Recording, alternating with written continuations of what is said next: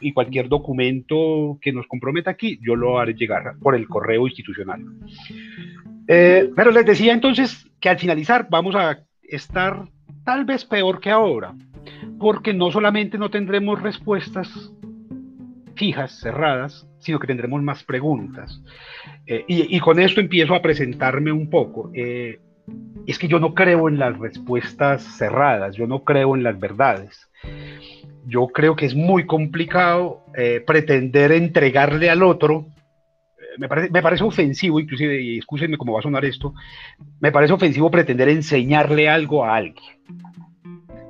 Porque eso es ponerse en un lugar de superioridad, que no nos va bien. Yo creo que es maravilloso construir con el otro, construir conocimientos, construir conceptos, construir dudas, construir eh, métodos, posibilidades, productos, pero construir consensuadamente en la discusión sana, en la discusión académica, en la discusión argumentada. Y este curso de ética y bioderecho va a seguir esa línea, una línea que podríamos llamar conversacional, en tanto que estamos conversando, eh, pero no partimos de que esta es la verdad y, tiene que contestar en un examen esto porque si no pierde. Eh, digamos que ese es el primer asunto. El segundo asunto es que yo no hago exámenes porque yo no creo en eso. Yo no creo que nadie tenga la verdad sobre A, B, C o D.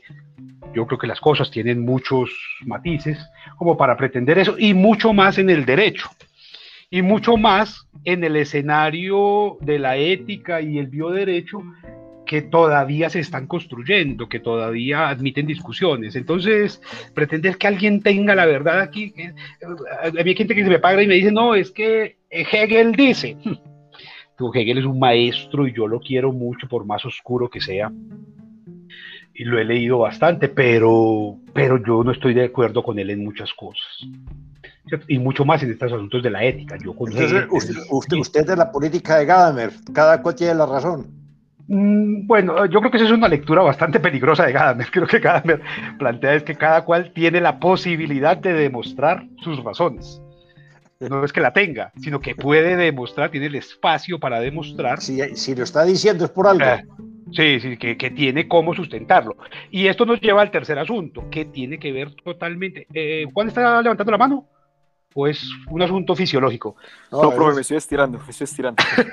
Bien. Eh, este yo me, me, voy mucho con Platón, que Platón tiene una propuesta que a mí me encanta porque es muy necesaria hoy, en pleno siglo XXI es absolutamente necesaria, imperativa casi.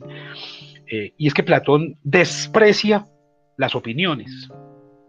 Y que lo peor que puede haber es una sociedad que se rija por opiniones, porque las opiniones son eh, totalmente subjetivas. Y en ese caso es mejor argumentar que opinar. Uno lee, por ejemplo, a los opinadores de la prensa y cada uno está diciendo lo que él cree, y yo puedo escribir ahí lo que yo quiera porque es lo que yo creo, es lo que yo opino y muchas veces son injurias, otras veces son calumnias, otras veces son abstracciones, otras veces no hay fortaleza conceptual, pero es la opinión y como es opinión, entonces se supone que tenemos que respetarla con el peligro que eso tiene por el nivel de impacto y de afectación sobre los otros que puede haber. Platón en ese sentido hace una propuesta muy bella y dice que los poetas son absolutamente maravillosos, los poetas, que a los poetas habría que aplaudirlos, ponerles una corona de laureles en sus sienes. Ustedes saben que los laureles para los griegos era un símbolo de grandeza y de, de importancia. Entonces, al poeta habría que aplaudirlo, ponerle una corona de laureles sobre las sienes, pagarles por sus versos y echarlos de la ciudad. Eh, porque ellos están opinando. Un poeta, por ejemplo, opina que la rosa es bella un poeta opina que la mañana es maravillosa, que la tarde está triste, que el gris es eh, un, color, un color lúgubre. Eso lo opina un poeta y lo opina desde su percepción.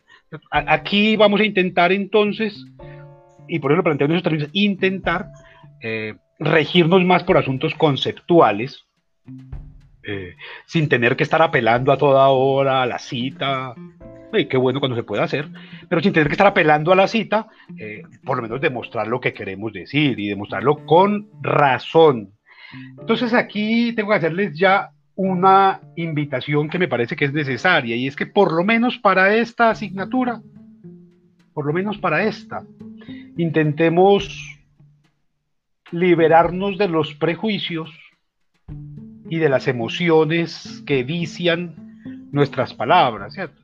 Eh, en ese sentido yo procuro no hablar ni de política, ni de religión, ni de deportes, porque esos tres asuntos mueven muchas pasiones y muchas emociones y a la gente le gusta sentarse allí como, como si estuviera llevando verdades de apuño.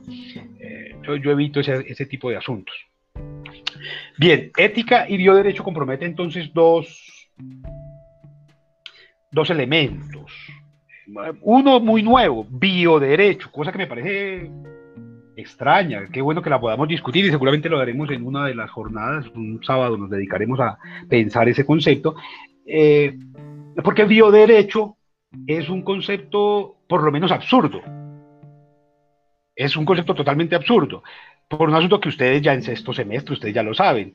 Y es que los derechos tienen una particularidad fundamental, los derechos que es universal. ¿Cuál será?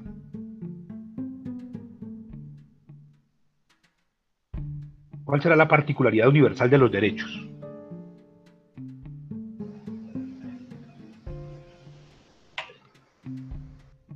Pero no, es que van como con la finalidad de, pues, pues es como la finalidad, su finalidad es la misma en, en el mundo pues como tal, que es velar y proteger los, derechos como tal de las personas. Pero la definición no podría entrar en el definido. Eh, ¿Cuál será la universalidad del derecho? Sino que los derechos siempre, siempre y sin excepción son para los seres humanos y los seres humanos son humanos en tanto que están vivos. Es decir, los derechos siempre son para los vivos. No hay derecho de las piedras, no hay derecho de la montaña, no hay derecho del río, no hay derecho de la... No, los derechos son para los seres humanos y los seres humanos son seres humanos en tanto que están vivos. Y que cuando uno ya se muere, uno ya no es un ser humano. dígame, Rogelio. Profe, eh, usted dijo algo muy interesante. Por ahí yo hacía una, una revisión del, del, tema de la, de la definición de la clase, pues como tratando de, entender algo previo al inicio y, lo que usted plantea de, los derechos para los seres humanos vivos. Ahora, justamente, algo de lo que leía, tal vez no interpreto bien, pero era como de lo que lograba entender, que, que uno de los uno de los cambios importantes o drásticos que se están dando en, el sentido del bioderecho es esas definiciones nuevas que hay de darle, de darle protección a, por ejemplo, a un río como el río Magdalena, ahora creo que el río Cauca y eso, y digamos saliéndose de esa definición que usted hace especialmente. Y algunos animales. Y algunos animales, saliéndose de esa definición que usted hace sobre los, los, los seres humanos vivos. Ahora le están dando esa protección o le estamos dando esa protección a un río o a algunos animales. Rogelio, pero una pregunta, a, ver si podemos orientar eso que estás diciendo, que me parece que es clave aquí. Cuando se reflexiona sobre ese asunto de un derecho sobre un río, por ejemplo, o sobre un animal, eh, ¿a quién se está comprometiendo con, esa, con ese discurso? Finalmente, finalmente, digamos que se protege el río, pero en función de garantizar el bienestar del ser humano. Mm, para, la cosa. Podría ser una finalidad. El, río se, el río se protege por todo, lo, por todo el contenido que tiene, por, por la bio, bueno, por el por los peces, digámoslo así, por los árboles, por los animales que están dentro de ese ecosistema que toca el río, pero además porque forma parte de las necesidades básicas del hombre. vamos a ver entonces. El río tiene derecho a existir, a estar limpio, a no ser contaminado, más o menos, ¿cierto? Más o menos sería así. Lo que significa que esa disposición normativa, ¿para quién es? para, en principio, para el hombre que es el que Para el hombre. genera Para esa el hombre. humanos. Para el hombre, por eso no se puede eh, establecer derechos para los muertos. No, el derecho es para los vivos. No, que después de muerto tiene derecho. No, después de muerto no tiene derecho a nada. Cuando está muerto ese otro, quien tiene derechos son quienes le sobreviven. Tienen derecho, por ejemplo, a un espacio para ritualizar, a, a unos escenarios de respeto, a unos tiempos para elaborar el duelo. Pero el muerto como muerto ya no tiene derecho a nada. Ya no tiene derecho a nada.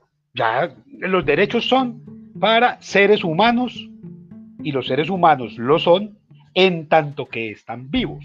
Vamos a ver, primer asunto ético que nos interesa revisar aquí en términos del bioderecho. Ya vamos a, a- a definir cosas, pero me gusta plantear asuntos claros. A mí me gusta mucho la música. Y hace algunos años, un cantante que me parecía muy, muy agradable, disfrutable, eh, se llamaba Cerati, era de apellido Cerati, Gustavo Cerati, eh, un cantante de rock en español. Eh, después de un concierto, tuvo un problema médico que lo puso en estado de coma. Lo puso en estado de coma por seis años. Seis años en los que él estuvo tirado encima de una cama con una cantidad de ventiladores y de tubos y mangueras y líquidos que garantizaban que a través de su cuerpo, ojo con lo que estoy diciendo, con, que a través de su cuerpo la sangre siguiera circulando y los músculos siguieran las dinámicas biológicas propias. Pero digamos que a él le ponían una máquina en la cabeza para medirle los eh, movimientos cerebrales y estaba nulo. El corazón le funcionaba porque había una máquina que lo estaba impulsando a toda hora. Estaba en estado de coma. Seis años. Esa cosa que estaba tirada encima de esa cama, conectado a todas esas máquinas, era un ser humano. Y uno dice, bueno, aquí tiene derecho a algo. Porque su esposa tenía todos los días que estar allí visitando, tocando esa, esa masa corpórea. Y en algún momento la esposa dice, hombre, no damos más, no damos más, ya el sufrimiento ha sido mucho, el, gasto económico ha sido terrible, eh, la ciencia dice que no hay más posibilidades. Eh, desconecten, baje ese switch y bajan un switch y deja de circular la sangre, porque circulaba por una bomba, deja de oxigenarse el cerebro, se oxigenaba mecánicamente, y entonces esa cosa que estaba tirada allí era un ser humano, tenía derechos. No había dignidad humana al fin y al cabo. Y Entonces es un asunto que, miren que no es tan fácil, cuando uno empieza a pensar el bioderecho eh, en términos prácticos operativos, ya la cosa es muy complicada. Porque hasta que esa cosa no se desconectara, ese cuerpo no se desconectara, en términos jurídicos no se podía proceder a la sucesión, por ejemplo, de los bienes. Mientras Indirectamente que esa cosa siguiera derechos. conectada a la energía eléctrica, no se podía hacer proceso, eh, todos esos procesos jurídicos eh, de herencia y de sucesión y, y de pago de algunas deudas. Entonces, bueno, ¿a dónde empieza la vida y dónde termina la vida? Ese es el otro asunto en términos de bioderecho. Porque si el bioderecho se va a encargar de asuntos que comprometen lo jurídico con la vida, la primera pregunta esencial sería, bueno, ¿y cuándo empieza uno a vivir entonces? Entonces ahí, saliéndonos de los discursos morales, que ya vamos a ver la diferencia, ya enseguida voy a empezar a explicar eso, eh, ¿dónde empieza la vida y cuándo se acaba? ¿Quién es el que decreta que se acabó la vida? El médico, el corazón, la nariz, el pulmón, el cerebro. ¿Cuándo se acaba la vida? ¿Cuándo, está muerto alguien? Entonces, una cosa es lo que dice la religión, otra cosa es lo que dice la ciencia, otra cosa lo que dice la ley en relación con el momento de la muerte. Pero y en términos de bioderecho o de bioética, ¿dónde empieza y dónde termina? y que hace que hay gente que, por ejemplo, tiene malas experiencias cotidianas y se hace la pregunta y se hace la, el reclamo, ah, esto no es vida. Ah, esto no, o, o, lo contrario también, esto sí es vida. ¿Y qué, qué es vida? Entonces, esos son asuntos que tendremos que ir allanando y que de a poco lo iremos ir, eh, abordando con ayuda de algunos eh, instrumentos, de algunos documentos. Eh, eh, digamos que para empezar por el comienzo, ese asunto de la ética, porque esto se llama ética y el asunto de la ética es, es complejo por un asunto lingüístico, eh, porque ustedes allí y yo estamos en este momento comunicándonos en español. Y si hay un lenguaje perverso, malísimo para las ciencias, es el español. El español es el peor idioma que puede haber para las ciencias y para las disciplinas, pero es muy bello para la literatura, para la poesía. Es bellísimo para la cotidianidad. Eso es una maravilla del lenguaje, de idioma. Pero para la ciencia y para las disciplinas y para las áreas del saber es muy complicado. Eso no, no, no es bueno. No es bueno. Porque en el español, ustedes se van a dar cuenta, ya les voy a demostrar por qué, no existen unas partículas que son fundamentales para entendernos, que son los conceptos. Un concepto es una unidad lingüística que tiene un significado. Eso es un concepto. Y, por ejemplo, lenguas como el inglés o como el alemán tienen conceptos. Y ese concepto es una maravilla porque dice solamente eso. Pero vamos a ver, eh, Rogelio, ¿Usted podría, por favor, aventurar de manera sintética una definición, eh, una autodefinición? Ay, profe, no, si yo a veces no soy capaz de, mejor dicho, y no parto porque no me sé definir yo mismo, voy a definir otra cosa. No, autodefinición suya. Sí, por eso, yo mismo a veces no me sé definir. Vamos a, hacer el ejercicio hipotético. Asumamos que Rogelio me dijo, vea, soy un hombre portador de valor. Y venga, Rogelio, hace, y, esto ya va para todos, pero utilizo a Rogelio, ojalá que no le moleste. Por ejemplo, hace más o menos 20 o 30 años era muy fácil que Rogelio dijera cosas claras para todos. Que dijera, por ejemplo, Rogelio, vea, yo soy un hombre eh, portador de valores, eh, profesional en determinada área o interesado en determinados asuntos. Y casi que todo el mundo le iba a entender eso. Pero hoy Rogelio se para en un escenario o va a una entrevista y dice, vea, defínase. Y él dice, soy un hombre. ¿Qué es un hombre? 2021. 2021. ¿Qué es un hombre hoy? ¿O qué es para Magdalena o para Johanna, para Victoria Alejandra? ¿Qué es una mujer? Mm. ¿Qué es una mujer hoy? Hace 50 años era muy fácil. Eso era facilísimo hace 50 años. Pero hoy, ¿qué es un hombre y qué es una mujer? Y ahí ya tenemos un problema serio.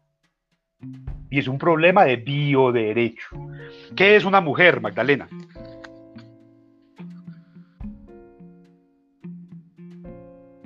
Pero ya, como usted lo está mencionando, ya empieza, pues al día de hoy, empieza a ser como un concepto muy, muy diverso que mucha gente le puede dar una interpretación muy distinta y por ende como, como una definición distinta. Entonces no es concepto. Ojo, porque les anunciaba que nosotros no tenemos conceptos. Y entonces nosotros funcionamos con sinónimos. Y es probable que para Juan Esteban, por ejemplo, como para cualquiera de ustedes aquí en esta pantalla, eh, madre, mamá, mami, mamita, ma, sea lo mismo. Mamacita. Mamacita. Pero, y cada uno es una cosa totalmente distinta. pero si es que Total. uno busca, digamos que si uno buscara lo, más fácil, que sería ir de las definiciones generales a las particulares, usted va a definir familia y hoy día es más complejo definir familia. Por supuesto, hace 20 años familia era simple el pesebre. Mamá, papá, un niño y dos mascotas. Hoy en este caso, este que ven aquí, yo soy mi familia. ¿Y por quiénes son los miembros de mi familia? Gomita y Bateman, dos gatos. Y son mi familia. Están bacanos los nombres, profe. Sí, esos son mis dos gatos, eso es mi familia. Venga, y usted no tiene mamá. Ah, sí, Profe. dígame, Victoria. No los tiene ¿cómo se- cerquita, ¿A quién? como quiera, profe. A los gaticos. Ah, eh, eh, Bateman, Bateman, que me llama la atención. Ese nombre está muy original, profe. Ah, Bateman anda en este momento en el techo, pero Gomita sí está aquí a la, a la vuelta conmigo. Aquí está, siempre me acompaña en clase. Eh, entonces miren que ni siquiera un concepto como mamá. Todo el mundo lo usa, lo defiende, se corta las venas, se lo tatúan en el cuero ahora y hacen una cantidad de cosas. Venga, ¿qué es mamá? Y mamá es lo mismo que madre. No. No, no, no, no. ¿Qué, eh, ¿Mamá qué es? ¿Mamá compromete hijos o pueden haber mamás sin hijos? Y pueden haber mamás sin hijos. ¿Hasta cuándo se es madre o desde cuándo se es madre? Y mire que el asunto es que ya no tenemos conceptos con los cuales poder entendernos en esta, algunos lo llaman posmodernidad. Yo no creo mucho en ese término, pero digamos que en la posmodernidad no hay claridad conceptual sobre nada. ¿Qué es un hombre? Antes era muy... Ahí llegó Batman. Eh, digamos que antes era muy fácil... A ver, aquí está Batman. ¡Ay, tan lindo! Está muy bonito. Eh, cada rato se me pasa por aquí. Eh, entonces, sucede que como no tenemos conceptos claros, legislar, por ejemplo, el ejercicio mismo del derecho se vuelve complicadísimo. Eh, digamos que hubo un momento con la Revolución Francesa que se establecieron eh, los derechos del hombre y del ciudadano. Y ahora, en virtud de unas construcciones societales supremamente complejas y además muy importantes, hay quien dice, no, lo que garantizó la Revolución Francesa fueron los derechos del hombre y la mujer, y del ciudadano y la ciudadana. Porque ya la ciudadanía no logra nombrar eh, de manera particular, más bien de manera total, sino que particulariza. Entonces resulta que ahora hay hombres, pero que también hay mujeres, y hay gays, lesbianas, travestis, transgénero, y hay una cantidad tremenda de conceptos que intentamos crear, pero que se van desglosando cada vez más y que no, no, que no son capaces de universalizarnos. Entonces, antes era muy fácil hablar de verdades, hoy es muy complicado, hoy es muy complicado. Antes había una cosa, y a mí me parece muy bello, sobre todo desde el derecho pensarlo, y desde el derecho y trabajo social, me parece que nos ponen en una, en una situación bien interesante, y es que hubo un momento, por allá por la década del 30, 1930, hace 90 años, en los que, en la que unos sujetos productivos eh, lograron impactar la sociedad mucho más allá de su acción por su representación. Y entonces se llamaban disque trabajadores. Y esos trabajadores di- dieron origen en muchos lugares al partido laborista por ejemplo o al eh, ministerio del trabajo. Tal vez ustedes lo han escuchado nombrar alguna vez. Es una especie de mito raro un unicornio. Ministerio del trabajo. Y sin embargo, no sé si alguno de ustedes que esté allí tenga el privilegio de trabajar. Eh, y sobre todo si lo hace por prestación de servicios o con estas formas contractuales eh, que se utilizan tanto ahora, y revisen su contrato a ver qué dice. ¿Usted es trabajador? No. Usted es una cosa rara que llaman disque colaborador. El colaborador llegará a las 8 de la mañana. El colaborador tendrá esta colaborador. Y entonces el colaborador va ante el Ministerio de Trabajo y dice, vea, yo soy colaborador de... No, este es el Ministerio del Trabajo, para trabajadores, no para colaboradores. El colaborador no tiene derecho a nada. Porque el colaborador es el que colabora y el que colabora lo hace voluntariamente. Mire cómo los conceptos allí se nos van volviendo cada vez más en la contemporaneidad algo supremamente complejo de manejar. No queremos asumir la responsabilidad de pensarlo, pero comprometen un asunto gravísimo. ¿Cómo así que colaboradores? ¿Cómo así que colaboradores? Y con la palabra, cambio de- el cambio de la palabra trabajador por colaborador, cambio de palabra, de palabra solamente, ya le anuló todos los derechos. Ya le anuló los derechos. Le anuló una cantidad de posibilidades societales por cambiar una palabra. Por eso es tan interesante la inquietud que nos planteaba ah, Rafael al comienzo en relación con este curso, ¿para qué? Este curso, ¿qué, es lo que va a tomar como punto de estudio? Y entonces él decía dos palabras que, que aquí van a ser gravísimas, ética y moral. Él, él nombró la palabra moral en su, en su inquietud. Y son dos cosas totalmente diferentes. Una cosa es la ética y otra cosa es la moral. Vamos a empezar por allí. La, la ética es una propuesta racional, ojo, racional, reflexiva, reflexiva. Obedece a las lógicas occidentales. Está en el marco de la filosofía. Es analítica, la ética. La ética. Mientras que, por otro lado, la moral no es reflexiva. La moral simplemente es descriptiva y enunciativa. Y la moral describe unas normas, enuncia unos principios, unas formas de actuar.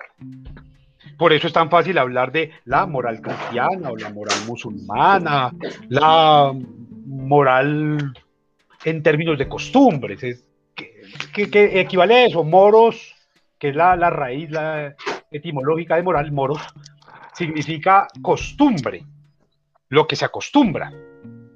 Entonces la moral lo que hace es describir cosas. La moral cristiana que hace es describir unas pautas comportamentales que deben seguir quienes sigan esa doctrina o esa creencia o esa práctica de vida. Eso es la moral. La ética, en cambio, reflexiona en torno a esas prácticas. O sea, la, la, ética se pone desde afuera para tratar de encontrar cuáles son los modos correctos, adecuados para determinado grupo social de comportamiento. Entonces, eh, para la moral, por ejemplo, es importantísimo conceptos eh, como bueno y malo, para la moral, porque lo bueno y lo malo son conceptos morales, no son reflexivos, son emocionales. Ay, esto está muy bueno, ay, qué tan bueno esto, qué tan bueno qué, eso es malo, qué pecado. Entonces, esos son términos morales que no se piensan, que no reflexionan, sino que simplemente se aplican a determinadas situaciones o a determinadas conductas. Y ahí tendríamos asuntos morales. Con eso no nos vamos a meter aquí. Aquí vamos a pensar son los éticos. En lo ético ya no existe eso de lo bueno y lo malo, sino lo correcto y lo incorrecto, lo adecuado y lo inadecuado. Porque se trata de reflexiones filosóficas en torno a prácticas sociales, alineamientos que se han venido estableciendo. Entonces hay cosas que pueden ser moralmente aceptadas y aplaudidas inclusive, pero que son éticamente incorrectas. Hay prácticas así que son moralmente, así es, moralmente, pero éticamente. Habría que pensar en asuntos, por ejemplo, como la caridad. ¿cierto? la caridad es un asunto que, bueno, caridad viene de corazón. Eh, entonces, la, la, caridad no se piensa. Eh, contrario, puesto desde la, desde la ética, no se aplicaría la caridad, sino que se pensaría en la solidaridad, dar solidez a. Entonces, mire que los discursos aquí se nos van definiendo de manera un poco más, más puntual ya. Por eso es que en las áreas profesionales occidentales se habla de ética. Ética médica, ética del abogado, la ética del ingeniero, la ética... Pero en asuntos como la política se habla de moral. Eso es inmoral. Y eso es, ahí ya vamos a llegar a esa, a esa discusión en algún momento y se van a dar cuenta que, que eso nos pone a temblar a veces frente a la cotidianidad. Bueno, pero entonces aquí cómo, cómo nos estamos moviendo. Entonces deseamos una cosa, pero hacemos otra. Porque estamos inmersos en los dos órdenes, tanto en el moral como en el ético, todo el tiempo. Pues sobre todo en las culturas como las latinoamericanas, que están tan imbuidas en esos discursos religiosos que todavía no han logrado establecer la separación entre iglesia y Estado. Aquí en Colombia, por ejemplo, eso no se ha podido dar. Ustedes sabrán, ustedes ya en sexto semestre lo saben muy bien, que Colombia es el único país del mundo que todavía tiene concordato. Yo dije, pero ¿cómo así? Y no pues que en los primeros 20 artículos de la Constitución se define claramente que esto es pluriétnico, multicultural y con libertad de culto y libertad de pensamiento y libertad de personalidad y el libre desarrollo de la personalidad y que hay libertad de prensa y que no hay pena de muerte. Pero aquí todavía hay concordato. ¿Y pero cómo así? ¿Y por qué o qué? ¿Y por qué en el preámbulo de la Constitución Política de Colombia de 1991 todavía dice que amparados por bajo la, invocando la protección de Dios?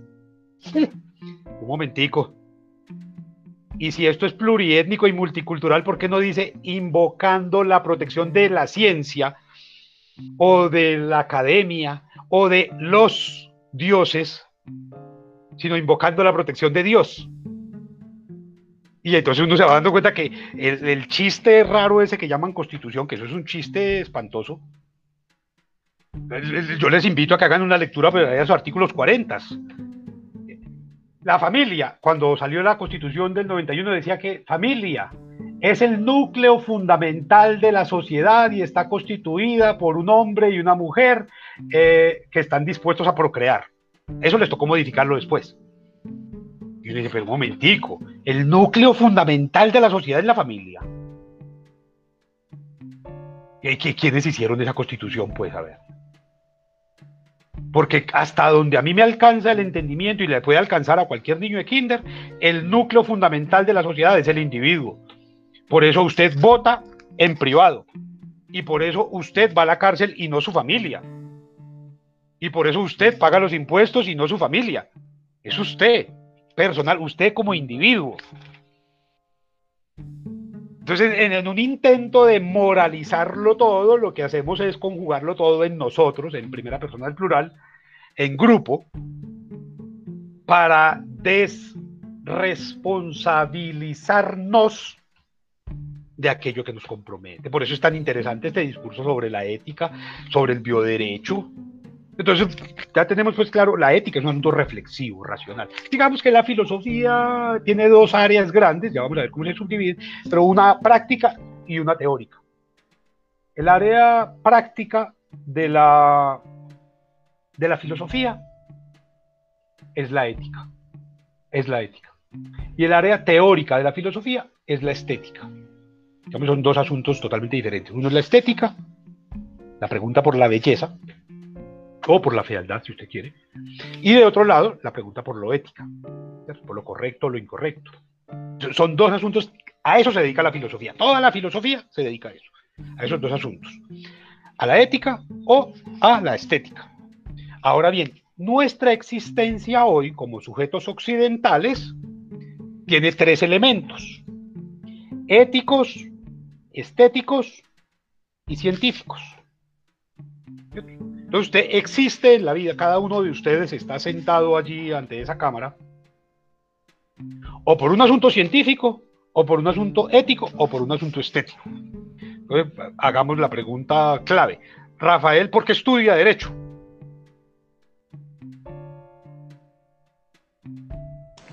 Profe, porque, pues, por una satisfacción personal. Eh, listo. Hedonismo, listo. Eh, Rogelio, que lo veo ahí reflexivo. Profe, eso, digamos que la motivación mía es una, eh, digamos que una necesidad de, eh, de orden de proyecto de vida, es una necesidad. Listo. Ética, ¿cierto? Y Magdalena. Profe, porque me apasiona el derecho. Es científica, ya. Listo, ya que ahí, ahí está. ¿Y usted por qué se compra una camisa? ¿O por qué va a mercar a la tienda? ¿O por un asunto científico? ¿O por un asunto ético? ¿O por un asunto estético? Entonces, por ejemplo, en Antioquia, no sé si todos tienen Antioquia, pero en Antioquia se acostumbra que la gente que se quiere sentir de mejor familia, que se quiere sentir importante, va a mercar al éxito. Entonces va a mercar por un asunto estético. Entonces yo voy es al centro comercial, yo no voy a la plaza de mercado porque es muy feo, yo no voy a la tienda porque qué pena, se va para el centro comercial. Mire que va a comprar por un asunto totalmente estético. Pero hay otros, no, en cambio yo le compro al campesino porque el campesino necesita, o le compro a los emprendedores. Ah, está utilizando el asunto totalmente ético para definir eso. Pero hay otros que no, yo merco donde esté más barato. Ah, científico. ¿Y cómo elige usted dónde almorzar? Por cualquiera de esas tres razones, ética, estética o científica. Ya, Entonces nos movemos en unos asuntos, en unos esquemas que, que no son tan complicados en términos generales, pero que admiten debates como este de, la de lo bioético eh, para el derecho, eh, que son necesarios, y sobre todo porque ustedes van a salir a enfrentarse con la vida real. ¿cierto? Y en la vida real usted tiene que ver el otro por qué actuó de esa manera o cómo actúa el otro, si firma o no firma, si concede o no concede, si aplica o no aplica, y las motivaciones tendrán que ver siempre desde la mirada del otro con asuntos totalmente humanos, pero desde la mirada del abogado, del jurista, del, eh, quien se dedica a las ciencias jurídicas, tendrá que ver con un asunto ético, porque es que ustedes no están estudiando religión, ustedes no están en una teología, ustedes están en derecho, y el derecho es un área totalmente reflexiva, racional, que obedece a lo occidental. Obedece a principios que, que, que, que tasan, que miden, que evalúan, que cuantifican. Todo eso es científico. Entonces, es, es importantísimo dar esos debates. Ojalá quienes, quienes hacen las leyes en este país se dieran la oportunidad de asistir a una clase de estas. Seguramente que tendríamos un mejor país. Porque podrían pensar realmente con qué criterios mandan a la gente a descansar durante cinco meses en plena pandemia, en una sociedad que vive del rebusque diario. ¿Por qué, por qué la mandaron si no resolvieron el asunto del día a día? ¿Por qué se hacen toques de queda a determinadas horas o por determinados sectores cuando eso no científicamente no tiene ninguna validez, ninguna eh, funcionalidad en términos de contagios o de alivios o de mejoras de salud. ¿Cierto? Entonces son asuntos totalmente políticos que no obedecen a reflexiones racionales, serias, eh, comprometidas con la sociedad, porque ustedes ejercen el derecho como ejerce el vendedor o como ejerce eh, cualquier otro profesional entre seres humanos, para seres humanos, con seres humanos.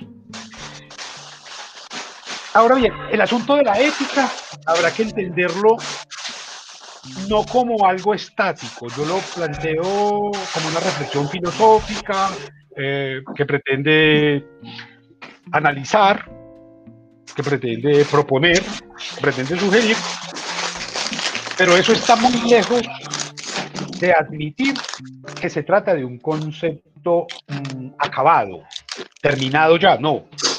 No, de hecho, las formas de representación en el marco de lo ético van cambiando a lo largo del tiempo y dependiendo de las condiciones. Yo no, no sabría muy bien cómo se sienten eh, ustedes en este momento. Eh, se supone que estamos en una clase, se supone que, que esto es una clase, pero también tenemos la certeza de que cada uno de, de ustedes eligió el espacio en el que va a tomar la clase su casa, su oficina, el trabajo, eh, un una biblioteca, cada uno tiene un espacio donde la...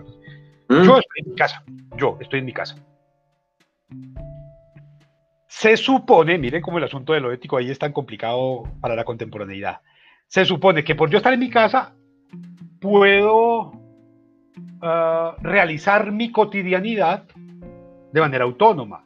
A ver si yo saco un cigarrillo y lo prendo aquí y me pongo a fumar, a ver cómo algunos de ustedes reaccionan. Uy, este profesor está fumando en clase. No, no, no estoy fumando en clase, estoy fumando en mi casa.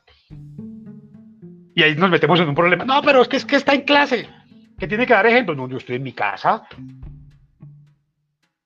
Y entonces los comportamientos que yo tengo a través de la pantalla, a través de, esta cámara, con ustedes, eh, se diferencian de los que podría tener en el aula, aunque estemos en clase. Entonces, para ir a clase, me, tengo que, eh, allá a la universidad me tendría que poner unos zapatos X, aquí puedo estar perfectamente descalzo, puedo estar, puedo quitarme la, la camisa, estar en camiseta, no tengo problema. Miren cómo esos asuntos se van transformando. Ah, ah, Voy a, voy a hacer el ejercicio con ustedes de, de un, un rastreo rápido de cómo en los últimos 100 años ese asunto de la ética se ha modificado. A finales del 19, del siglo XIX comienzos del 20, quizás, y, y- y voy a utilizar un, un ejemplo muy cotidiano, el, el rasgo fundamental, el más importante que podía eh, desear un ser humano, sobre todo un ser humano latinoamericano, y podemos pensarlo en el caso de Antioquia o en el caso de eh, esta región, era ser llamado honrado, ser digno de honra. Eso era lo más importante. Para los abuelos eso era importantísimo, ser honrado, que sea honrado, que sea trabajador y honrado. Honrado significa digno de honra. Honrado no significa que no robe, no. Honrado significa que además, además trabaje, que además sea puntual, que sea responsable, que sea ahorrativo, que sea mesurado, que sea cuidadoso en el trato, que sea cumplidor de su palabra y de sus compromisos. Todas esas características y muchas otras hacía que alguien fuera honrado. ¿cierto? Y de ahí, de, ese, de, de, esa honra, era de donde venía el que a algunas personas en el marco de las comunidades, de los barrios o de los municipios o de las veredas, eh, se les llamara señor o don, porque era gente honrada. ¿Cierto? Y, entonces se utiliza, todavía hay algunos que utilizan esas palabras, como me honra con su presencia. Es para mí un honor, bla, bla, bla es ser reconocido como portador de una cantidad de valores que se van transformando en el tiempo. Digamos que esos valores como la honestidad, el cumplimiento, la puntualidad, el carisma, eh, la sencillez, la mesura, eran fundamentales a comienzos del siglo XX. Eso eran importantísimos. Y era el gran, la gran aspiración de cualquier ser humano ser honrado, ser honrado, ser digno de honra. Y mire que a los honrados se supone se les hacen homenajes, se les escriben canciones, himnos, se les hacen esculturas, pinturas, cuadros. Y los museos se supone que están llenos de eh, representaciones de gente honrada, no siempre, pero gente que se supone que fue honrada. Sin embargo, sin embargo, las dos guerras mundiales generaron una transformación en las formas de entendernos como seres humanos. Y esa transformación, por ejemplo, nos llevó a cambiar esos valores que eran tan importantes por otros. Y entonces se pasó de una ética del trabajo, porque el, honrado era el que trabajaba, el que llevaba puntual, ese era el honrado. Y en ese sentido, eh, para que lo entendamos claro, el, el, trabajador, digamos, los lugares donde se generaba la ética eran el trabajo y la escuela. Más que la familia, eran el trabajo y la escuela. Por eso es tan importante entender que en ese momento histórico los sastres se comportaban como sastres comían como sastres, se vestían como sastres, vivían en barrios de sastres, y los mecánicos se comportaban como mecánicos, y los médicos como médicos, y los abogados como abogados.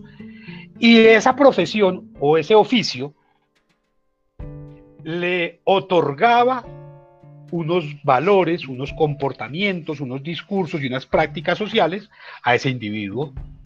Entonces usted cuando elegía una carrera en ese momento, elegía una forma de relacionarse con el mundo.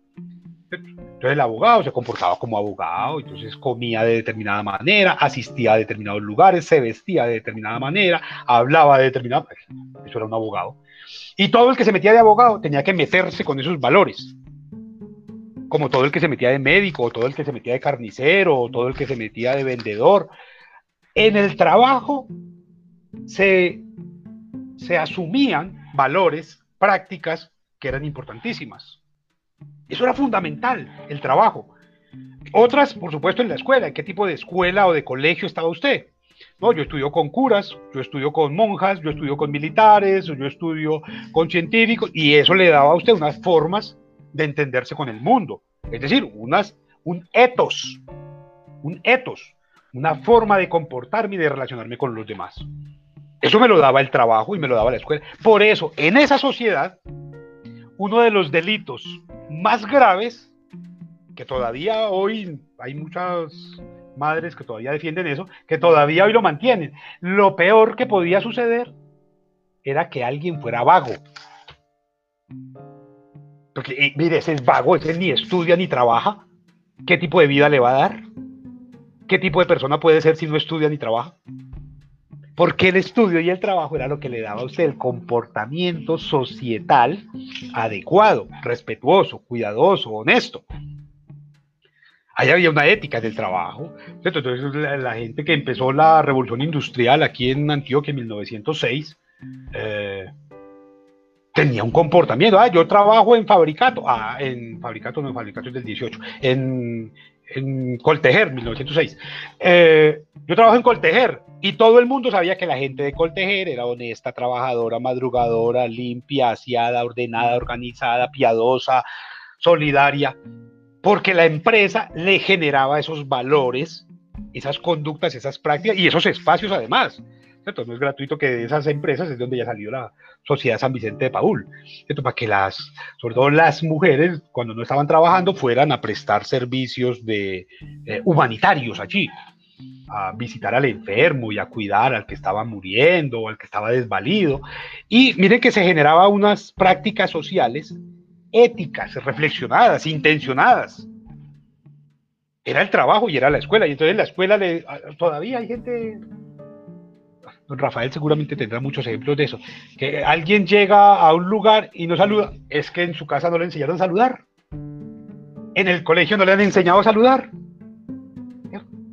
Oiga, ¿y cómo se dice? Gracias. Ah, sí puede, ¿no? Porque era el colegio y era la cierre, Cierre, la puerta. Eso, cierre la puerta. Cuando los mayores hablan, todo ese tipo de sentencias definían la ética social. Y eso es bien importante entenderlo, porque eso se transformó.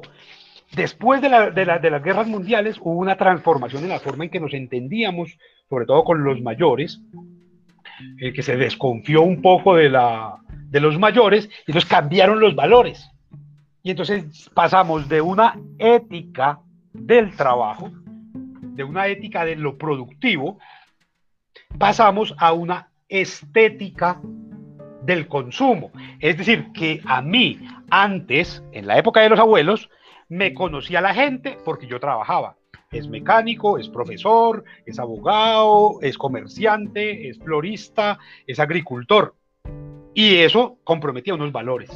Pero después de la guerra cambian los valores y ya no me reconocen a mí por lo que yo hago, por lo que yo produzco, por donde yo eh, estoy, sino por lo que yo consumo. Y entonces lo que va a definir si una persona es buena persona, es deseable, es un buen partido, no es lo que hace, sino lo que consume. Y entonces uno tendría que preguntarle ahora, don Rafael, ¿y usted en qué barrio vive? Y entonces, ah, no, que yo vivo en las lomas del poblado. Ah, es una persona de bien. Es de una familia bien. ¿Cierto? Pero si Oscar Julián me dice, hombre, yo vivo por allá en la avanzada. Uy, eso es como una nororiental. Miren qué es el consumo. No estamos preguntándole en qué trabaja, ni cómo se comporta, sino qué consume. en qué barrio está, qué carro tiene, qué camisa usa, qué marca utiliza, qué champú utiliza, con qué se peina, a dónde va de vacaciones. Y eso es lo que va a definir el comportamiento social. Entonces, ahí vea, se comporta, hay una expresión que me parece terrible, se comporta como manriqueño, es como que vive en Manrique. Y eso como que fuera una cosa cuestionable, porque no se está pensando en la persona, sino en la marca.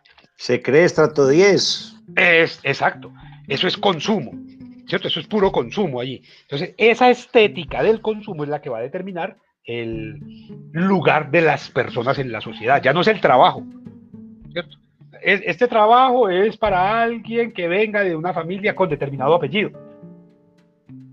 Es que es el hijo del gerente, el que va, a pero el hijo del gerente no ha estudiado, pero es el hijo del gerente, tiene la marca, el apellido del gerente.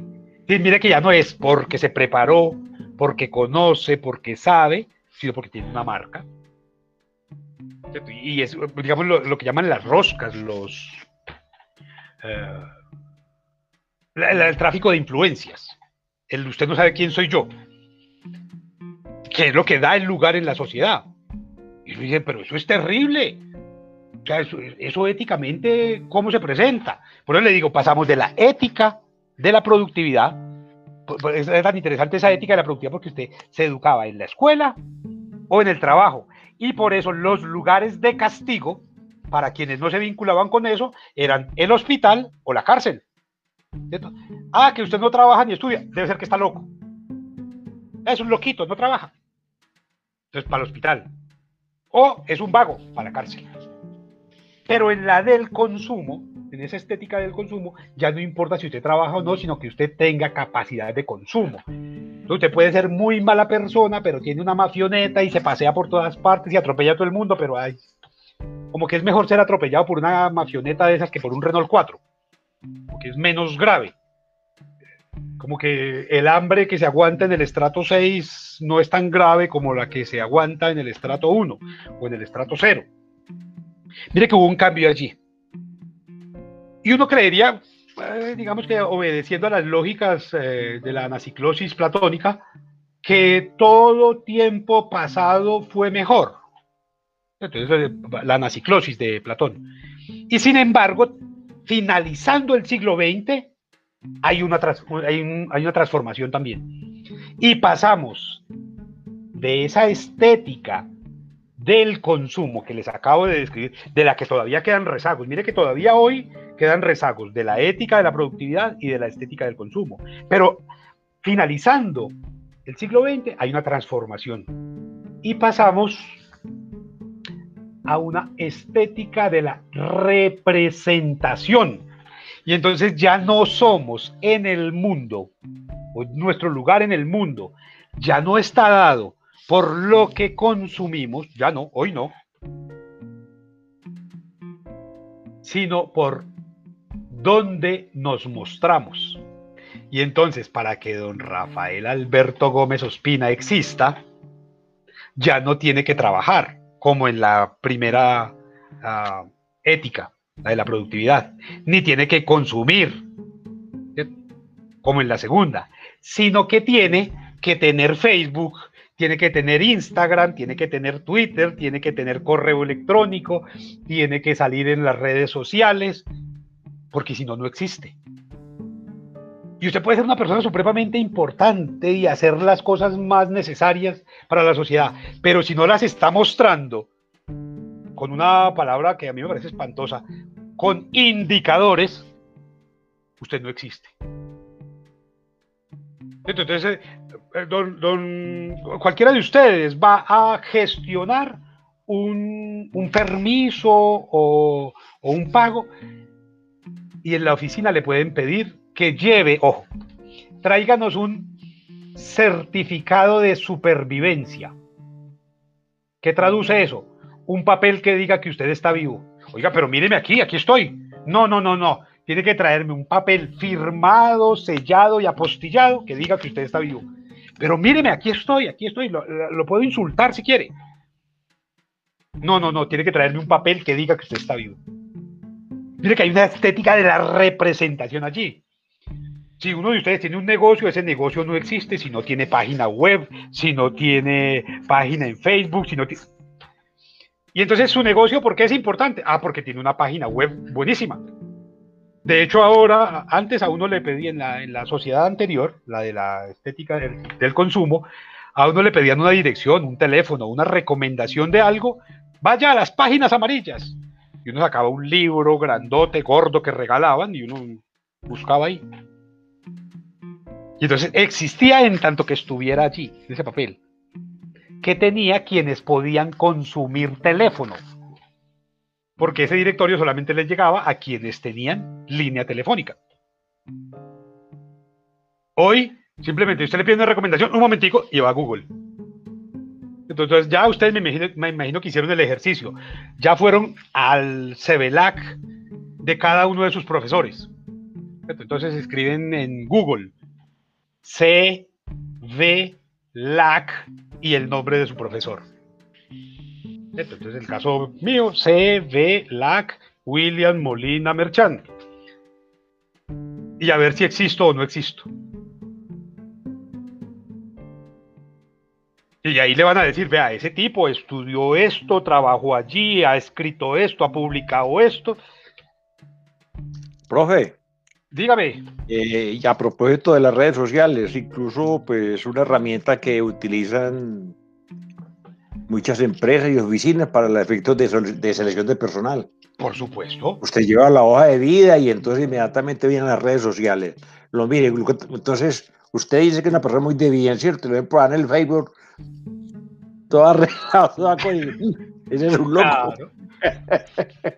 claro, pero si no está en el Facebook, no le dan ni trabajo. Ah, eh, ese man no existe siquiera. No existe. Entonces mire que nuestras formas de representación son las que determinan hoy si existimos o no existimos. Eh, de hecho, cuando yo hice la, la, maestría, mi trabajo fue sobre ese asunto, cómo la gente más desfavorecida económicamente, la gente de los barrios más populares, con mayores problemas para la sobrevivencia, no existen, no existen hoy, sino a partir de una muerte trágica o de un suceso trágico. Entonces usted sale de su casa todos los días y ve pasar un señor con las manos callosas, con la ropa un poco gastada, va casi siempre a las carreras, un poco con la piel curtida. Y ese tipo que usted lo ve todos los días no existe. Y usted lo ve todos los días, pasa por ahí, por la mañana y, por, y no existe. Y un día, por, alguna, por algún azar extraño, él se cayó de un andamio. Y ahí mismo llegaron los del. Y le toman las fotos. Y aparece en el periódico, en primera plana. ¡Ay, mira! Este era el Señor que todos los días pasa. Y a partir de ahí empieza a existir. Solamente en la medida en que aparecemos en los periódicos, en la radio, en el YouTube, en el Facebook, en el Instagram, en los noticieros, solamente ahí empezamos a existir. Por eso, y, ustedes quizás pueden, pueden identificarlo en sus propias redes, que hay mucha gente que tiene hijos bueno, también mascotas. Y desde muy temprano empiezan a montar fotos de ellos en las redes sociales para decirle al mundo que existen. Yo no sé, en el caso mío, yo creo que la primera foto que a mí me tomaron fue como a los cinco años o seis años. Y nunca la conoció nadie más que mi mamá, mi papá y de pronto alguna tía. Hoy eso es imposible, ¿cierto? Porque hoy ah, están saliendo del vientre y ya le están filmando. Filman el parto y después montan el parto en YouTube. Entonces, ese muchacho todavía está ensangrentado y ya le están tomando fotos para subir al Instagram. Y se vuelven virales y, y entonces uno se encuentra niños de 6, 8 meses de, de edad que ya son famosos a nivel mundial que ya todo el mundo los ha visto, que todo el mundo les ha dado like, que les ha dado me gusta, que les han comentado cosas, pero allá están vivos. pero se puede morir la cantidad que sea, pero si no les tomaron fotos y los montaron, no existe. Entonces hay un asunto que tiene que ver con lo ético también, con lo biojurídico también, ¿cierto? Entonces el, derecho a la intimidad de ese niño ahí, ¿quién lo garantiza? ¿Cómo, cómo funciona eso allí? Son asuntos que tendremos que eh, ir, ir, ir, ir adelantando en, en, los siguientes sábados. Pero digamos que ese es el panorama. Miren cómo la ética con la que nos comportamos, en la que nos movemos, va cambiando. Entonces, en un primer momento, eh, en esa primera ética que les señalaba, el gran valor que podría definir, por ejemplo, las prácticas de la política, y lo político y lo jurídico están íntimamente relacionados aquí, era la honradez. Tiene que ser un político honrado. Hacia, el segundo momento, cuando pasamos a la estética del consumo, ya no había políticos honrados, ni era importante. Había políticos honestos. Honestos. Y lo que se buscaba era que los candidatos fueran honestos, que los abogados fueran honestos. Ojo, ya no honrados, con todo eso que significaba la honra que les expliqué, no. Ahora tenían que ser honestos, la honestidad es importante. Y ahora, con todo este asunto de las redes sociales, con este cambio hacia la estética de la representación, ¿Cuál será la característica que enarbola el abogado o el político o el sujeto profesional? Y ya no es la honradez ni la honestidad. Seguro que lo han escuchado muchas veces.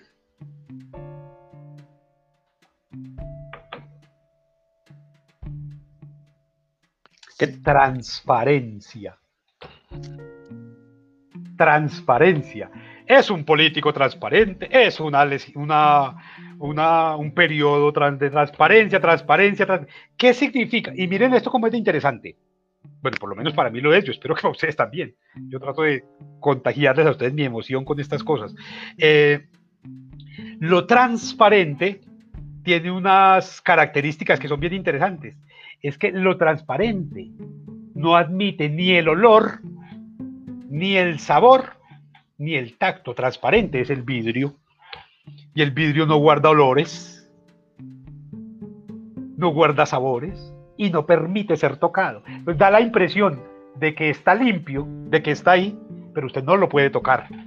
Hay una impersonalización de los ejercicios profesionales. Entonces, para entrar a la oficina del doctor Rafael Alberto Gómez Ospina, hay que pedir cita y hay que atravesar, primero, un perro, segundo, un portero, tercero, una puerta de vidrio transparente, cuarto, una recepcionista, ¿cierto? Y quinto, otra puerta, esa silla de madera. Y después hay un escritorio, y después, si está el señor Rafael. Miren lo que significa transparencia. Ven cómo es el asunto de la ética aquí. Entonces usted ve la vitrina transparente. ¡Ay, qué pan tan delicioso! no se puede tocar no llega el olor, no se sabe si es blandito o si es duro, no se sabe si eso está pintado o si es de verdad. Ahí está la transparencia. Entonces miren cómo los eh, entra por los ojos. Por supuesto, por supuesto. Además que hay una discriminación tremenda allí para otros sentidos. Muy interesante eso. Que, que, es una conducta transparente. Ah, no, yo absolutamente transparente, sí. Sí, porque estoy dentro de una vitrina. Y dentro de una vitrina ¿qué Aparentemente. Hay? Claro, ¿qué es lo que hay dentro de la vitrina? Un modelo. Un modelo que se exhibe, que se muestra, ojo, pero que no es. Pero que no es. Y eso es lo grave. La, la modelo que usted ve desfilando, ¿cierto? Se exhibe, se muestra, pero no es. Esa ropa no es de ella, ese caminado no es el de ella, ese peinado no es de ella, ese maquillaje no es de ella. Ella simplemente muestra. Y hay un asunto que es bien interesante. Miren cómo la ética sí va cambiando periódicamente. O sea, la ética va haciendo las reflexiones periodo a periodo. Este asunto que estamos viviendo desde el año pasado, desde hace un año, de la virtualidad, exige unas formas éticas totalmente distintas totalmente distintas. Ay, yo que voy a saber si usted está, uh, aquí está el señor Héctor Jaime Restrepo Montoya, ahí hay una H. Y aquí hay Victoria Alejandra Rúa, hay una V. Y yo digo, ¿será que sí están ahí? Si a mí me tocara llamar a lista, eh, digamos, hacer un checklist, yo, ah, sí, Héctor y Victoria sí existieron. Yo no los vi. Yo vi una V y una H ahí en la pantalla. y ¿Cómo que no, profe? No, no, pero, pero, pero, pero es eso. Mire que la virtualidad compromete otras formas éticas también. Porque nadie obliga al otro a que prenda la cámara. No se puede, porque eso es violatorio de la intimidad y bla, bla, bla, bla. Yo no tengo problema. Yo creo que el que se esconde es porque es Hasta feo. Magdalena salió ya, vea, ahí se iba a sacar la cara, vea. Ah, sí, yo creo que el que se esconde es feo. Yo no tengo problema con eso. Entonces- no, cada uno tiene sus elecciones. El que se esconde es feo, oiga, oiga, Rogelio, usted es feo. ¿Qué quiero decir? Héctor, Ah, O sea, yo, sí, yo, yo soy más bien feito. Claro, eso es de la fealdad, también lo vamos a ver cuando miremos lo de la estética, cómo, cómo se construye eso. Pero quiero decir, nadie puede obligar al otro a prender la cámara. Nadie puede obligar. profe, que se pongan el tapabocas. Imagínese. Hay, hay, hay gente que no tiene tapabocas, o que el que tiene rosadito y no le parece bonito, o que es prestado, o que está sucio. Es decir, este, este asunto de la virtualidad también nos compromete con formas éticas, con formas de lectura de, del etos totalmente distintas, novedosas. E- Era imposible que yo entrara a, a la, a la sala de don Rafael. y hoy entro ahí, vea, ahí le veo el Cristo de madera que tiene allá atrás, le veo cómo está la pintura, eh, veo el suéter gris que tiene allá atrás. ¿Cierto? El Cristo en la pared. que normalmente él cuidaba, era, era la intimidad de su hogar o de su oficina, y a partir de la virtualidad se deja, permite entrar muchas veces involuntariamente, muchas veces no es su, su intención.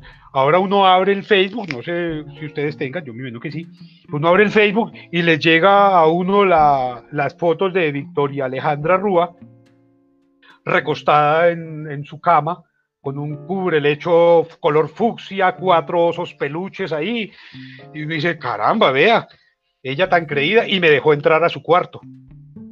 Me dejó conocerle el color de sus sábanas. Porque, y eso es inconsciente. Ella simplemente se tomó una foto, pero no, no hace la lectura compleja de lo que está mostrando esa foto allí. La foto me está mostrando cuánto gana, cuánto come, dónde vive, qué color le gusta, si es soltera o casada. Todas esas cosas las dicen las fotos. Entonces, mire que este asunto de la virtualidad nos pone en contacto con otras formas éticas totalmente distintas. ¿Cómo, cómo entender entonces en el marco de la virtualidad también el bioderecho? ¿Cómo entenderlo?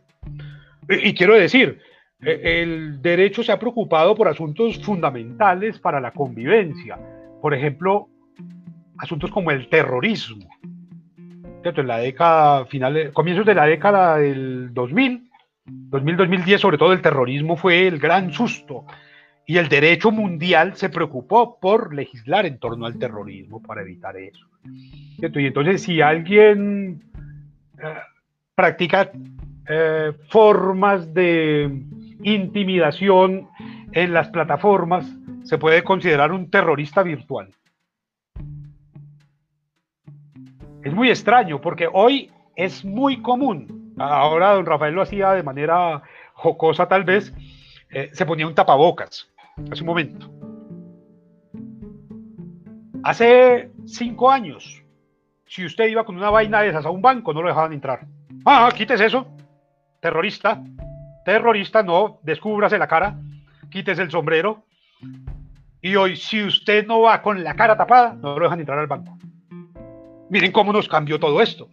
Y entonces todo eso de lo biojurídico, bioético en lo jurídico, aquí se nos transforma. Esta pandemia nos cambió todo eso. Entonces, el asunto de la intimidad que antes resultaba eh, un asunto gravoso, usted no podía entrar a un aeropuerto con la cara tapada. Hoy sí, le toca. Le toca. Pero si en el 2010 eso eh, era el terror, que porque alguien usaba un turbante o porque alguien se ponía una, una burca o se ponía un pañuelo en la boca. No, hoy a todo el mundo le obligan a utilizar la boca tapada, la, la nariz tapada.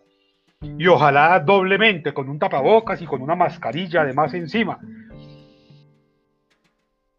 Eh, exacto, una especie de casco de astronautas y unas cosas rarísimas. Y uno dice, pero, a ver, no hay que pensar la ética y el, el bioderecho. Claro que hay que pensarlo, eso nos cambió todo. Las formas de asumirnos como sujetos de derecho hoy son otras a las del año pasado, en un año. Aquí no le estoy hablando ya de 100 años, como con el asunto del concepto de la ética, que, que- que hago el rastreo en los últimos 100 años. Podríamos hacerlo desde los últimos 2500 años. Pero, digamos, en los últimos 100 años cambió. Pero este, en relación con lo íntimo, en relación con lo que se puede legislar o no, por las formas en que se puede legislar o no, cambió, cambió. ¿Cuál es la ética que debemos, las normas, ¿cómo le llamaban eso? Ah, de urbanidad que tenemos que tener en la, en la pantalla.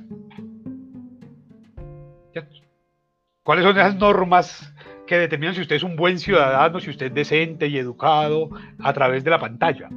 Si usted puede hacer como hago yo, di- difumino el fondo para que no se vea cuando los gatos están pasando y no los distraigan. Yo difumino el fondo, ya no tengo que preocuparme porque pasen o no, porque distraigan o no. Es como que ustedes estén adivinando qué libro hay atrás o qué. ¿Cuáles son esas normas en el etos comportamental de ustedes hoy, por ejemplo? Si para finales del siglo XIX en muchas sociedades era totalmente eh, legal y además deseable como símbolo de estatus andar con un revólver en la cintura, que en el caso de América Latina y sobre todo de Colombia hasta los mediados del siglo XX era un machete. La gente podía andar con su machete y no pasaba nada. Andaba con un machete en la cintura y no pasaba nada ya. Y usted a dónde llegaba, acomodaba su machete y todo el mundo sabía que usted tenía un machete. Después de la década del 50, ese machete se convirtió en una sombrilla. Entonces todo el mundo andaba con una sombrilla. Y usted a dónde llegaba ponía su sombrilla. Ay, tan linda la sombrilla. Ay, ve qué bonita la sombrilla. Ay, tan livianita. Ay, ve, tiene muñequitos. o Es negra o es roja. Y la sombrilla era un símbolo de estatus. Después, el celular. Entonces, ¿usted a dónde llega? Parece que sacara un revólver. Saca su celular. Lo muestra. Vea qué marca es. Vea qué estilo es. vea- y lo pone al lado. Como si estuviera poniendo un revólver ahí. Y cada vez que el otro se pone medio aburridor, entonces usted saca su celular y lo mata. Empieza a anularlo como ser humano. A matarlo. Usted se pone a ver videos o se pone a chatear, otra cosa. Y entonces este aparatico también nos cambió la vida en términos éticos, porque ahora parece que no es grosero estar sentados a la mesa cada uno con su celular. Hoy no es grosero eso. Hoy es parte del etos, no hay problema con eso. Antes se supone que a la gente había que mirarle a la cara, que había que sonreírle, que compartir guiños, cosas así. Hoy el celular nos exime de ese tipo de cosas. Entonces, yo lo, lo- lo que he querido hoy es presentar eso, cómo, cómo hay una, una transformación de lo ético que necesariamente toca lo jurídico. Y miren que aquí todavía no hemos tocado asuntos capitales del derecho, todavía no me he metido con el concepto de bioderecho. Con, solo con el asunto de la ética, miren las- los desafíos que hay aquí ya. Ya con esto que les acabo de plantear, tenemos para trabajar todo un año ya, en términos de comportamientos éticos, en términos de la riña que existe entre la moral y la ética. Ahora, la, próxima semana que empecemos a pensar también el concepto de bioderecho y a mezclarlo ya para tratar de entender problemas y desafíos y retos de lo, del derecho en términos éticos, para pensar asuntos, por ejemplo, como el cambio climático. Ah, y, el, y el abogado que tiene que decir frente a eso, pues en términos éticos. El cambio climático, nadie le pone cuidado a eso y esa es la gran tragedia de los últimos 50 años. Es peor que la corrupción, es peor que tantas otras cosas y nadie le pone cuidado a eso. Cómo el derecho se enfrenta al cambio climático, al terrorismo, a la virtualidad, al aborto, a la pena de muerte, ¿cierto? a la eutanasia. Todos esos son problemas ¿no? del bioderecho. ¿Cómo, ¿Cómo entender el derecho hoy ustedes en términos éticos, cómo entender el derecho hoy que prima la virtualidad, cuando la virtualidad lo primero que anula, lo primero que anula la virtualidad son las fronteras. Vea, ustedes, cada uno de ustedes estará, supongo, en un barrio distinto, en un municipio diferente. Es decir, no hay frontera. Aquí no hay frontera. Y entonces, ¿cómo definimos la jurisdicción si no existen las fronteras? Ahí tienen un problema ético, vea. Ahí lo tienen. ¿Cómo definimos la jurisdicción si no existen las fronteras? Si se puede procesar a través de la virtualidad, se puede escuchar testigos, se puede dictar sentencia y todo lo que usted quiera a través de la virtualidad. Todavía será posible pensar la jurisdicción como se pensaba el año pasado. Y ahí la pregunta es grave. Ahí tendremos que empezar a ver, bueno, y, y entonces el derecho nos está cambiando. Este último año ya nos cambió las reglas totalmente. Entonces, bueno, esta, esta semana, antes del jueves, espero ya, haberles puesto en el correo a ustedes el plan de curso detallado, eh, institucional, con las unidades de aprendizaje eh, y además enviarles el, esa otra cosa que llaman acuerdo evaluativo, donde se señalan las... eh, porque esto tristemente, y para desgracia mía, hay que evaluarlo. Yo ya les dije, yo nada de exámenes, yo no creo en exámenes, no hago exámenes. Tendrá que ser que alguien me suplique, profe, por favor, hágame un examen, hágame el examen a mí. Yo adoro los exámenes, hágame un examen tipo. ¡Ay, Joanita! Y aún así le diré, no, vaya donde otro profesor que se lo haga, yo se lo, yo se lo valgo, no hay problema. Que yo no creo en exámenes. Entonces, ¿cómo vamos a trabajar la evaluación? Sobre un producto. Sobre un producto. Cada uno de ustedes va a definir el producto particular. El producto global que va a salir de este curso es una revista. Es una revista. Es decir, que en la semana 16 le vamos a entregar al señor decano de Derecho, vea, esta es la revista que hicieron los estudiantes de Ética y Bioderecho. Cada uno de ustedes va a aportar un, fragmento de esa revista. Ojo, escúchenme bien esto, por favor. Yo sé que hay algunos de ustedes que son unos García Márquez en potencia, que eso escriben fluido, pero son la minoría. Son la minoría. Entonces, el que le gusta escribir, vaya pensando, todos tienen que elegir desde ahora, esta semana, dense esta semana de plazo, un tema, o un autor, o un problema, o un asunto en relación con ética y bioderecho que les interese resolver, o por lo menos abordar, desarrollar en estos meses, en estas 16 semanas. Vaya pensando y la próxima semana me lo cuenta cuál es. Y ese asunto lo va a resolver, bien sea a través de un artículo. Puede ser, esa es una opción. Al que le guste escribir y tenga las habilidades, hágalo. Vamos, yo le hago seguimiento al artículo y con esos seguimientos del artículo sacamos las evaluaciones. Habrá quien diga, hombre, yo soy muy malo para escribir, pero soy muy bueno para hablar. Voy a hacer un video, voy a hacer unas entrevistas y esas entrevistas las metemos dentro de la revista virtual. Entonces usted se va a encargar de hacer, ah, bueno, hombre, no, a mí me da pena, aquí alguno me dijo que era feo, creo que fue Héctor. Eh, no, hombre, a mí no me gusta poner la cara, yo voy a hacer un programa de radio. Yo, por ejemplo, yo tengo un canal que se llama Ambonios, que está en YouTube y que está en Spotify y que está en Facebook, y ahí desarrollo todos estos temas de manera extensa. Entonces, pues, ah, yo entrevisto gente y a veces hablo y a veces doy conferencias. Entonces, al que le guste la radio, haga un, pequeño programa de radio de 15 minutos en el que desarrolle su tema.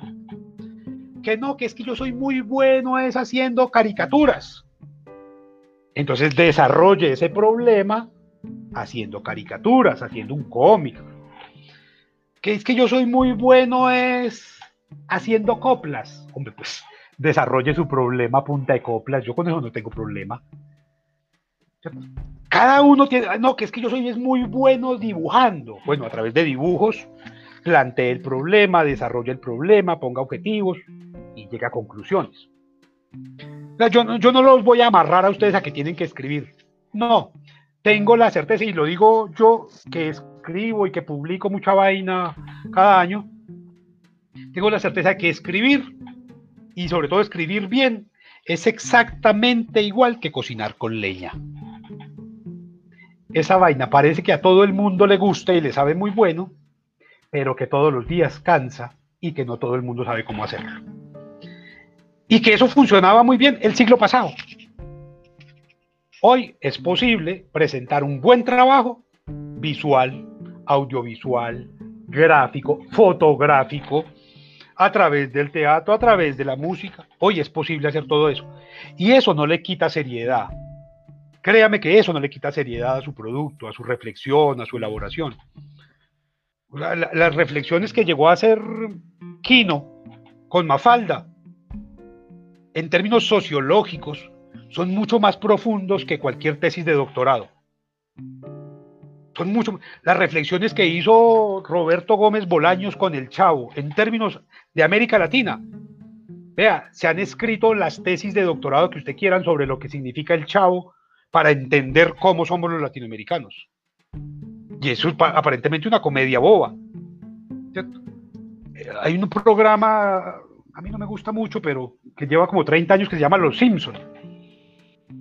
O sea, el análisis sociológico que hay ahí, el análisis político, el análisis comportamental, antropológico, histórico, que hay para elaborar eso, eso es impresionante. Entonces, mire que por el hecho de que sea una caricatura o una canción o unos mapas, una voy a hacer una cartografía eh, o una línea de tiempo de determinado problema.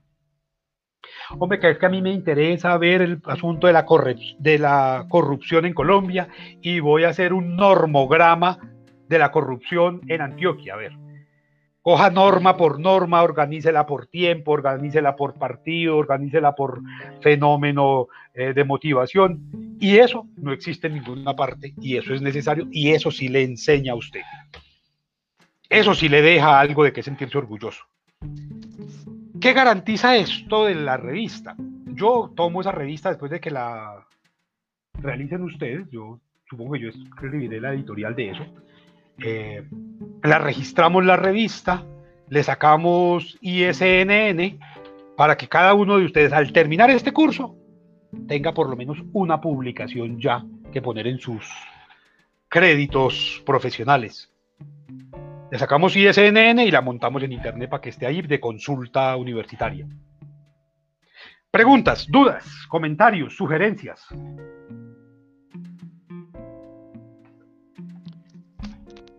Profe, está muy no, interesante. Hágale, Robe. Ah, solamente que está muy interesante. eh, eh, digamos que para mí es un, un desafío bastante, bastante grande. Me parece que, que le vamos a sacar mucho provecho. Muchas gracias. Esperamos, esperamos estar a la altura de lo que usted nos está brindando.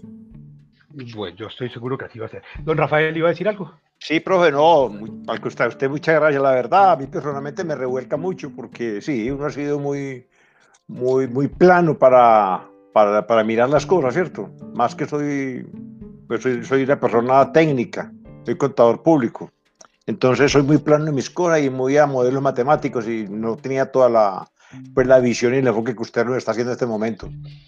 Claro, don Rafael, usted es de los que le ayuda a resolver a uno problemas gravísimos. Sobre todo porque se asume que las matemáticas son como infalibles, como que no se equivocan, como que las máquinas no se equivocan. Eh, y que la contaduría sobre todo funciona a través de máquinas, de calculadoras y cosas así, cálculos que son clarísimos. Y entonces yo hago un ejercicio simple para desafiar a los que tienen esa concepción. Cojo mi calculadora y escribo 10. Y le digo a la calculadora que por favor me divida eso entre 3. Y le doy igual. Y por una norma matemática, si lo multiplico por eso mismo, me debe dar 10.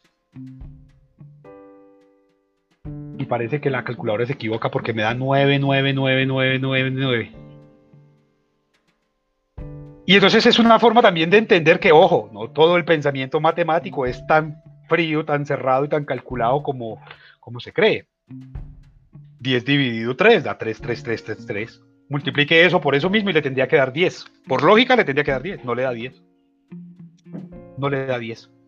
Entonces es un asunto bien interesante allí. Bueno, qué bueno que se, se sienta convocado a, a, abrirse a otras visiones. Como les digo, yo quisiera que esto fuera una conversación. Eh, Magdalena tiene algo que decir. Profe, que yo creo que estamos en una sociedad que nos lleva a ser muy, muy muy manipulados, muy esquemáticos, muy llevados por un proceso. Y cuando de pronto se nos plantean estos términos tan diferentes o estas otras concepciones de la realidad que podemos vivir, entonces como que uno empieza a cuestionarse sobre ciertos temas y sobre cómo realmente está viendo o cómo está viviendo su propia realidad y cómo está viendo la realidad de los otros. Entonces, parece que es un tema muy, muy interesante para compartir durante este semestre. Bien, eh, Victoria Alejandra Rúa. Ah, ya está ocupada en otras labores. Bueno. Eh, la señorita Leonor en el colegio, cuando iba a terminar la clase, eh, decía, tarea. Entonces la tarea para la próxima semana, para el próximo fin de semana, el próximo sábado, es que se hagan la pregunta, intenten llenarla de contenido, que es un abogado. ¿Qué, qué es un abogado? Esa vaina, ¿qué, qué, ¿cómo se construye esa idea de abogado hoy? Desde el cine, desde la música, desde la televisión, en la literatura. ¿Cómo aparece el abogado? ¿Cómo aparece? ¿Cómo, cómo se ve el abogado en, la, en las canciones, por ejemplo? ¿Cómo se ve un abogado en el reggaetón? ¿Cómo se ve un abogado en las rancheras, en el tango? ¿Cómo se ven los abogados allí? ¿Cómo aparecen? ¿Cuál es el imaginario, la idea de abogado que tenemos? ¿Y cómo hemos construido esa idea? Porque yo tengo la yo, yo he tenido la fortuna de trabajar en distintas universidades con los programas de derecho. Y yo no me atrevo a pensar que un abogado egresado de la Universidad de Antioquia tenga muchos puntos en común con un egresado abogado de la Universidad de Medellín o del CES. Y como que cada uno tiene como una marca, como un sello raro que le hace pensar que él sí es abogado, pero los otros no. Eh, hagamos ese ejercicio. Yo no les voy a dar ningún autor ni ningún documento todavía, no. A su correo les mandaré después el programa y en el programa se aparecerá bibliografía y todo eso. Pero digamos que el primer ejercicio que quiero que hagan es ese, es empiecen a buscar cómo se ha construido, cómo se construye esa imagen o ese imaginario del abogado hoy. Quiero decir, vea, en la década del 90, en la década del 90, muchos, muchos jóvenes se fueron a estudiar antropología porque veían una vaina rara que se llamaba Indiana Jones. Y después, como a finales de los 90, se fueron a estudiar Derecho porque veían el abogado del diablo y porque veían Perry Manson y porque veían una cantidad de abogados gringos, eh, Paper Chase. Y entonces todo el mundo estudiaba Derecho porque creían que el abogado era eso. Finalizando, comenzando la década del 2000, la inmensa mayoría de jóvenes se fueron a estudiar técnicas forenses porque todos querían ser CSI y esos investigadores de televisión. Y hacia el 2010, 2015, a todos se les dio por volverse disque, viajeros, porque querían andar recorriendo el mundo con una mochila y hablando de comida y hablando de viajes y de paisajes y de culturas exóticas, pero como viajeros. Y hoy a casi todos les ha dado por volverse disque, youtuber, a enseñar a cuidar los crespos y enseñar a cuidar la piel y contar chismes de los demás. Quiero decir, vamos construyendo un imaginario de las nuevas generaciones a partir de la televisión, del cine, de la literatura. Si uno hace el recorrido por la literatura, es muy bonito.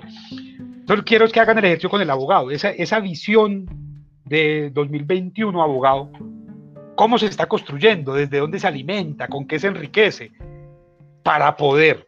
Y les digo, ¿para qué vamos a hacer eso? porque la idea es que la próxima semana sea más conversadito esto, para que podamos ir identificando cuáles son esas, eh, esos etos que habitan hoy en el abogado. ¿Cuáles son esos abogados representativos de este país? ¿Cuáles son esos ídolos del derecho que ustedes tienen? Porque uno normalmente no tiene ídolos. Ay, vea, yo quiero ser Superman. Yo quiero ser Aquaman. Bueno, dentro del derecho, ¿quiénes son sus ídolos? Y habrá quien todavía hoy en el 2021 diga, ay, no, el gran ídolo es Kelsen. Y hombre, pero Kelsen, pero ¿cómo así? ¿Cuál pirámide, hombre? Esa vaina ya está mandada a recoger, ya se ha revisado. Pero habrá quien quiera Kelsen. Habrá otros que, ay, no, yo quiero ser Granados. Me encanta Granados. Yo quiero ser el de las Priella. A mí me encantaría ser, ah, ¿cómo se llama el, el hijo del tiplista? El... bueno, cada uno tiene sus... El español, el profe, el español, ese, ese abogado español, ¿cómo es que es? Es, cada uno busque sus ídolos y trate de justificar por qué esa elección, cuáles son esos asuntos éticos, comportamentales o morales o legales o económicos. Habrá quien diga, hombre, no, yo quiero ser ese abogado porque usted tiene plata. Ese se tapó en plata, se la tiene toda. Y está bien, pues es una elección. Yo no voy a cuestionar que esa es malo, ¿no? es su, su, elección. Pero, pero sí quiero que empecemos a construir una visión del abogado eh, en términos a lo ético y a las formas de pensar bioderecho. Listo. No sé si tengan alguna duda, alguna pregunta antes de cerrar esto por hoy. No, pero, pero, no, muchas gracias por, por, por la revolcada que nos pegó. Ay, caramba. Bueno, menos mal que está en la casa, entonces se puede cambiar ahí. se puede sobar.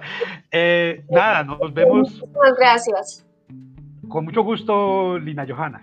Eh, no, nos vemos la próxima semana. El enlace siempre va a ser el mismo que tienen allí. Eh, a las 3 de la tarde, eh, hagan la tarea y bueno, yo les voy, enviaré documentación a sus correos institucionales. Listo, feliz resto de jornada. Ah, profe, profe, el abogado que yo le decía, pues, fue una cosa bocosa. ¿Baltasar qué? Ah, Baltasar, claro, Baltasar Botero. Baltasar, no, el, el, de España. Claro. Garzón. Garzón.